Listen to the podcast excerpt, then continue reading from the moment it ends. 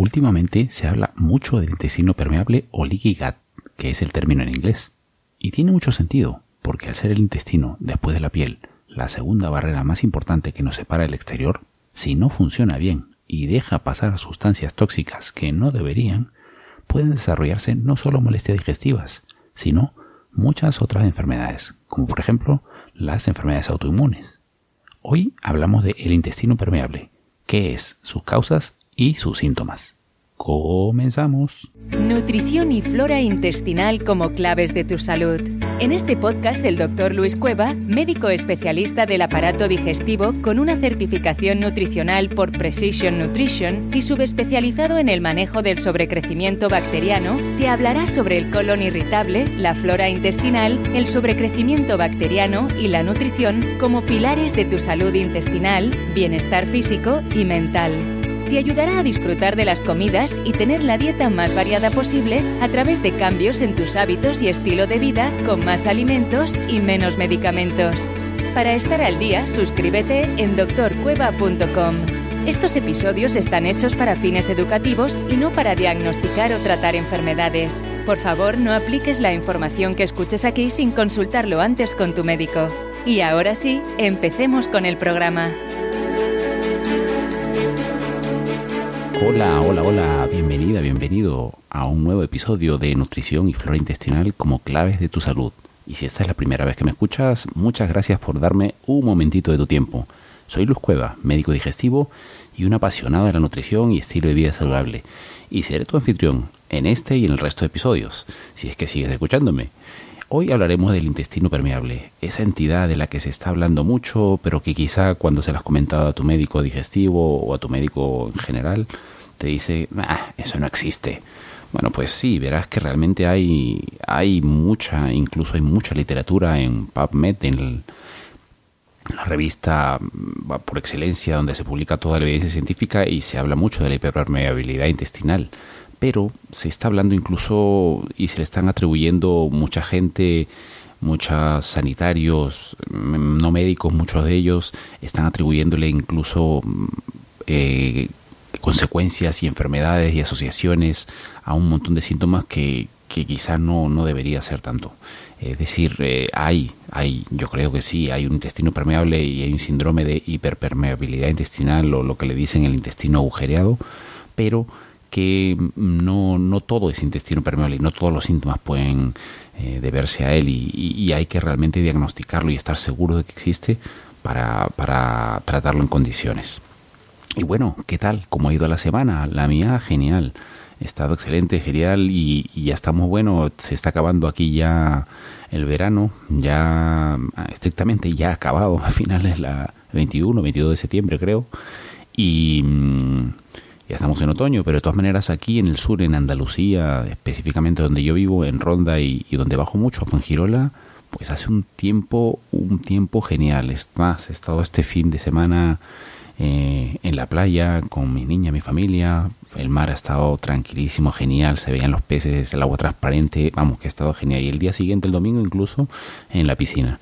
En la piscina un ratito con mis niñas, ha sido genial, excelente. También, pues el viernes estuve en un curso de actualización de enfermedades funcionales digestivas muy, muy interesante, conociendo a gente muy, muy interesante y, y, y gente muy, muy experta en su temática. Y otra cosa genial que ha sido la semana pasada ha sido que pues mi niña ha estado, la niña mayor, la de 8 años, ha estado con la bicicleta que recién se le hemos comprado y ella estuvo con esas bicicletas pequeñas sin pedales y de ahí cogió mucho equilibrio, a tal punto que con esta bicicleta, la grande, no ha necesitado ni ruedines. La primera vez que se puso ya empezó a pedalear, yo corriendo detrás de ella porque si no se cayera y nada, ya le cogió el puntillo y excelente y luego ya incluso ha estado saliendo conmigo. Yo salgo a correr dos veces por semana y otros días hago ejercicio en la casa, pero se ha cumplido uno de los sueños que yo tenía hace como 20 años, desde antes del 2000, 98 que empecé a salir a correr. Mi sueño era salir a correr acompañado, acompañado ya sea de mi esposa, mi pareja o, mis niñas. Y bueno, nada, ya me empezó a acompañar, ya este fin de semana incluso salimos, salimos yo salí a correr y ella iba al lado de la bici. Así que ha estado uno de mis sueños cumplidos. Muy bien, ha sido todo genial.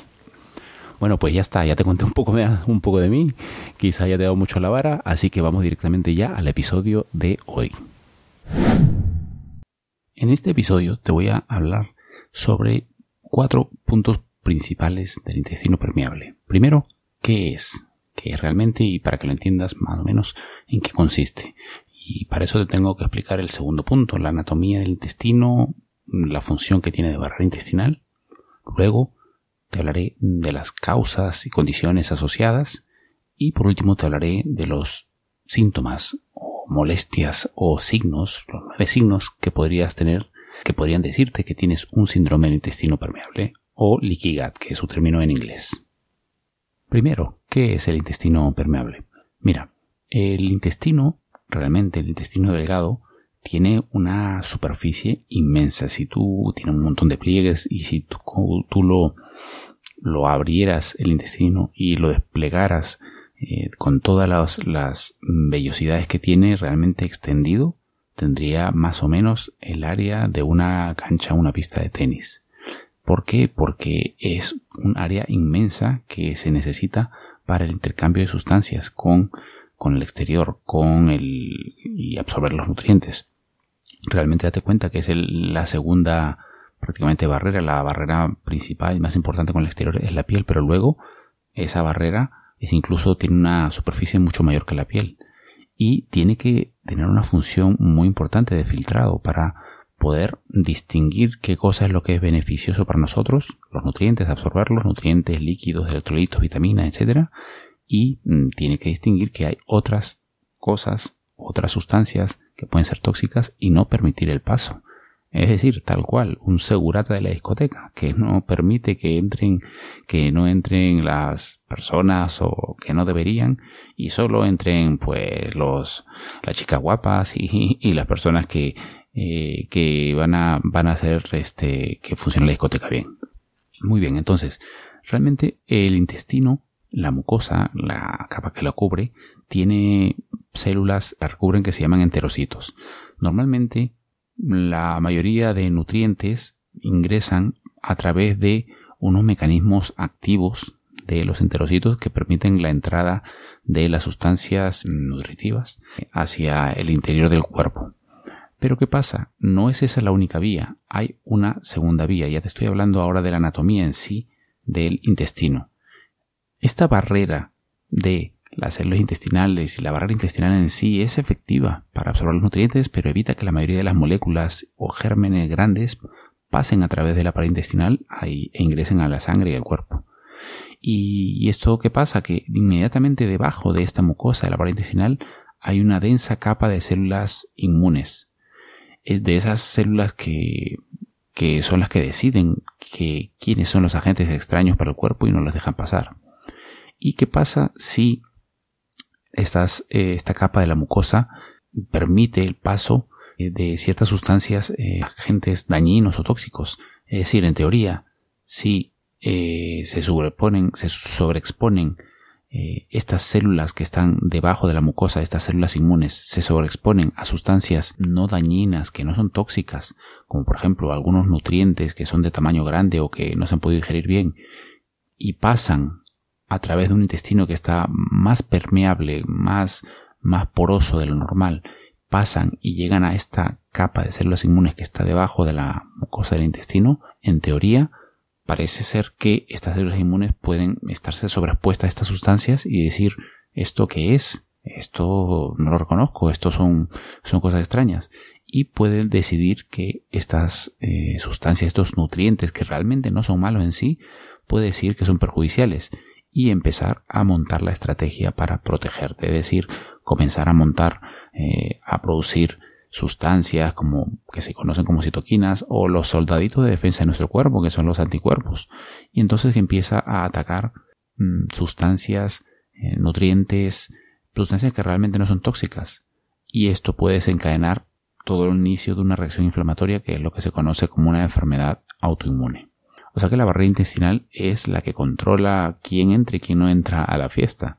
Y es, aparte que tiene una, una, capa de células que es la que impide el paso, también produce una sustancia llamada una mucosidad que ahí quedan atrapadas muchas bacterias también y no permiten que entren. Entonces, cuando hay esta permeabilidad intestinal, es decir, sobre todo aquí se habla de que el intestino pueda permitir el paso de sustancias no a través de los enterocitos o las células intestinales, sino que entre las células intestinales, entre los enterocitos, se pensaba hace muchos años que estaban pegadas una entre una y otra así como tal cual como cemento, pero realmente no.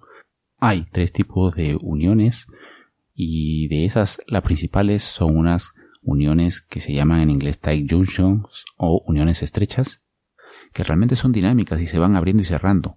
Cuando estas uniones se abren un poco más de la cuenta y dejan pasar estas sustancias, estos macronutrientes que realmente no son dañinos, pero que llegan a pasar y son expuestos a la mucosa, a la, perdón, a las células inmunes que están debajo y, y estas no los reconocen como tal, como, como agentes normales, sino los reconocen como agentes extraños, ahí em, puede empezar a darse el fenómeno inflamatorio de respuesta autoinmune.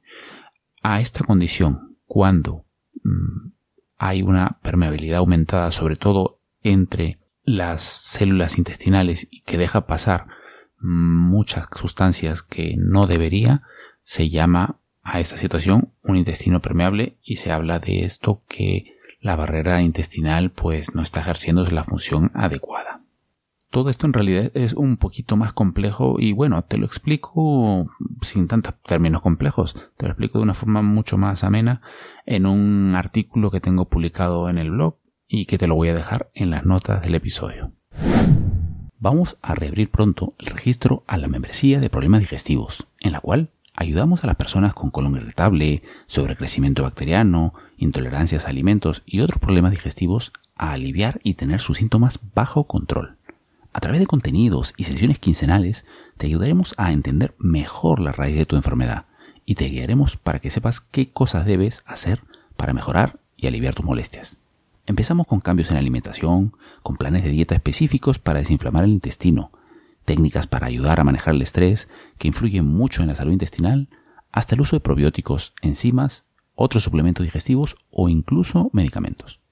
Avanzamos en un proceso por etapas, que cada uno podrá individualizar de acuerdo a sus necesidades con la información que iremos dando en los contenidos. Y de acuerdo a cómo vayas mejorando, puede que ni necesites pasar por todas las etapas. Además, en el área de miembros tendrás un sitio específico en el cual podrás consultar todas tus dudas para saber cómo personalizar mejor tu recorrido por cada etapa y tener el control de tus molestias más rápidamente. Si te interesa que te avisemos apenas abramos nuevamente el registro de la membresía, apúntate en doctorcueva.com barra grupo digestivo. Vamos a hablar ahora ya rápidamente de las causas. ¿Por qué? ¿Por qué se da esta situación de hiperpermeabilidad del intestino y que esté un poco más, por decirlo así, poroso y deja pasar más sustancias de las que debería? En algunas circunstancias la barrera intestinal puede volverse menos efectiva y, más permeable, ¿no? Aunque realmente esto de por sí, que esté un poquito más permeable, no se considera suficiente para causar problemas graves. Pero, por ejemplo, hay, hay, varias, eh, hay varias sustancias que se sabe que son irritantes y pueden aumentar la permeabilidad del intestino, como el alcohol, la aspirina, los medicamentos antiinflamatorios no esteroideos como el ibuprofeno, por ejemplo, son irritantes bien conocidos y que pueden dañar las zonas estas de sellado o uniones que te he dicho que están entre las paredes eh, de los enterocitos de las células intestinales. Y permitiendo entonces si aumenta la permeabilidad que algunas sustancias pasen a través de estos de estos huecos por decirlo así hacia la sangre como una coladera. Pero es verdad que en general estos irritantes no generalmente no causan un daño mm, intenso sino solamente un daño leve una leve inflamación en algún área particular del intestino y esto generalmente no va a dar síntomas obvios y, va a mejorar con el tiempo si se deja de tomar el medicamento o se deja de beber alcohol. Y en el peor de los casos, la inflamación puede ser lo suficientemente grave para ocasionar úlceras, algunas veces en las capas de las células intestinales. Mira, te voy a dejar algunas condiciones, te voy a decir algunas condiciones médicas que pueden causar daño, que pueden causar este daño en las zonas de sellado de uniones entre las paredes de las intestinales y que pueden ser causa y ocasionar un, síndrome del intestino permeable. Por ejemplo, enfermedades inflamatorias del intestino como la enfermedad de Crohn, infecciones del intestino como la salmonela, esa de la que se habla cuando se come a veces huevos, huevos en mal estado, o otras infecciones de norovirus o yardiasis, que es un parásito, por ejemplo la enfermedad celíaca también, los medicamentos que se utilizan en quimioterapia para el cáncer, enfermedades renales crónicas, la radioterapia al abdomen, el uso de inmunosupresores, que son medicamentos que debilitan el sistema inmune, también el VIH y el SIDA, eh, una enfermedad, una condición llamada fibrosis quística, la diabetes tipo 1, luego también las infecciones generalizadas o septicemia o incluso las cirugías complicadas. Todas estas condiciones, eh, en general, realmente todas estas condiciones mayormente no necesitan un tratamiento específico para el intestino permeable, sino que estas condiciones, muchas de ellas graves, pueden condicionar y, favorecer la aparición de intestino permeable, pero mayormente no se necesita en sí tratar el intestino permeable, sino se necesita en estos casos tratar la condición o enfermedad de base, las que te he mencionado. Pero, sin embargo, en algunas circunstancias, por ejemplo, en las personas con enfermedad de Crohn, por ejemplo, les puede venir de todas maneras, aparte de tratar la enfermedad de Crohn en sí, les puede venir bien, si tienen un intestino permeable, quizá una dieta líquida para reducir la inflamación intestinal, que, luego ayudará también a mejorar el intestino permeable. Y bueno, por último, vamos a mencionarte algunos signos o síntomas que lo son los que más frecuentemente mm, avisan de que puedes tener un síndrome del intestino permeable. Pero bueno, vamos a ser un poco realistas, ¿no? Muchos de ellos son, se solapan. Muchos de los síntomas que te voy a contar no son solo exclusivos del intestino permeable y podrían ser debidos a otras causas. Es como, como siempre digo, por ejemplo, muchas veces, por ejemplo, un cáncer de pulmón puede dar tos, pero no toda tos es por un cáncer de pulmón, ¿no es así? La tos puede ser también debida por un asma o una infección respiratoria o, o por ejemplo tras una gripe no es tan simple como un síntoma, es por esto. Mm, hay muchos síntomas que pueden ser debidos a muchas condiciones y una misma condición puede tener muchos síntomas diferentes. Si no fuera todo tan simple, realmente no se necesitarían médicos. Colgamos un listado de síntomas y este síntoma es debido a esta enfermedad. No es tan simple como eso. Ojalá lo fuera. Bueno, que me estoy desviando, vale. Eh, entonces, por ejemplo, mm, aquí tienes nueve signos o síntomas que si los tienes, mientras más tengas, son más indicativos y tendrías más posibilidad de tener un síndrome de intestino permeable. Por ejemplo, que tengas problemas digestivos como gases, hinchazón, diarrea o síndrome del intestino irritable, conocido como colon irritable. Que haya alergias alimentarias o intolerancias alimentarias. Tercero, por ejemplo, que haya niebla mental o una dificultad para concentrarse o, o incluso un trastorno por déficit de atención o hiperactividad que se da a muchos niños. Cuarto, un desequilibrio del estado de ánimo como la depresión o la ansiedad.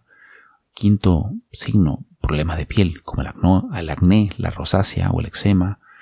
El sexto signo, alergias estacionales o asma. El séptimo, desequilibrios hormonales como periodos irregulares, síndrome premenstrual o incluso el síndrome de ovario poliquístico.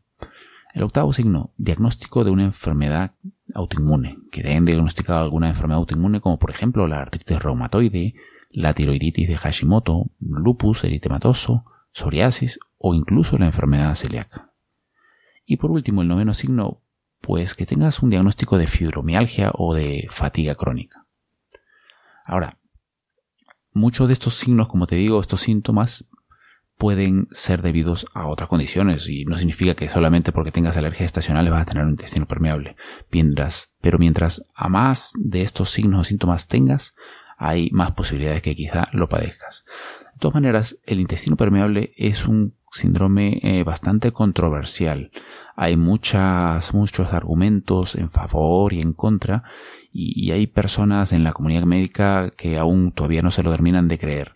De eso te voy a hablar en un próximo episodio. Eh, de los argumentos a favor y en contra en la comunidad médica de que realmente el síndrome de intestino permeable sea una, una entidad y una enfermedad como tal. Pero en cuanto a los síntomas y signos que pueden decir claramente que tengas un intestino permeable, también decirte que, aunque no hay un cuestionario específico que esté validado científicamente, mientras tengas más de algunos de estos signos o síntomas, algunos de ellos pueden tener más peso otros a la hora de sospechar una hiperpermeabilidad intestinal o un síndrome intestino permeable. Y cuáles pueden tener más peso que otras. Eso depende, eso depende de la valoración que te haga tu médico y, eso hay que tenerlo claro mm, hablando directamente con el paciente. Pero por ejemplo, todo eso lo tengo en cuenta en un mini test gratis de intestino permeable al que puedes acceder y te lo dejaré en las notas del episodio. Este mini test pues lo que hago es preguntarte más o menos las mismas preguntas que suelo hacerle a mis pacientes para saber qué tantas posibilidades o probabilidades hay de tener un intestino permeable. Y si la hay, si hay unas altas probabilidades, te lo diré al final de este mini test. Y en ese caso, pues sí, si la sospecha es alta, lo más recomendable es realizarse alguna de las pruebas recomendadas para el intestino permeable, de las que hablaremos en un próximo episodio también en unas cuantas semanas. Y bueno, eso es todo lo que te quería hablar hoy, unas pinceladas básicas del intestino permeable y como te dije, hay un artículo mucho más amplio que te dejaré en las notas de este episodio donde te hablo más en detalle sobre lo que es el intestino permeable, cómo funciona la barrera intestinal, las causas y condiciones asociadas al intestino permeable y también te menciono estos nueve signos que podrían decirte que tengas un síndrome del intestino permeable. Ah, y como no, también tienes ahí en las notas del episodio y en ese artículo el mini test de intestino permeable que puede ayudarte y decirte con qué probabilidad puedes padecer este síndrome de permeabilidad intestinal aumentada. Bueno, hemos cada vez estamos así llegando un poquito más al tiempo que me estoy planteando de objetivo. Quizá estamos pasando un poquito los 15 minutos, pero bueno, vamos a ser más realistas. Yo creo que en la práctica voy a estar siempre entre los 12, 13 a 20 minutos. Déjalo un poco menos de los 20 minutos y con eso me quedo contento. pues bueno, esto ha sido todo por este episodio. Como siempre, tienes las notas en, te gusta el debajo, añádelo en las notas de este episodio también los artículos y el mensaje que te he mencionado. Y, en Facebook, y si te gusta el podcast, menciónaselo a cualquier amigo, vecino, familiar que creas que le puede interesar y le puede ayudar a mejorar su nutrición, su salud intestinal y, como no, su salud en general. Visítanos en doctorcueva.com si quieres más información y recursos para mejorar tus molestias digestivas y potenciar tu salud, alimentarte mejor y establecer hábitos de vida saludable, pero disfrutando del camino y dándote gustitos de vez en cuando. Y si te gusta nuestro programa, nos ayudaría mucho que nos dejaras una valoración con un comentario amable y unas 5 estrellas en iTunes o en la plataforma que utilices para escucharlo. Este podcast es 100% gratuito y eso nos ayudará a seguir manteniéndolo, pero sobre todo podrá llegar a más personas y les ayudarás a mejorar su salud ellos mismos. Eso es todo por hoy y hasta la próxima.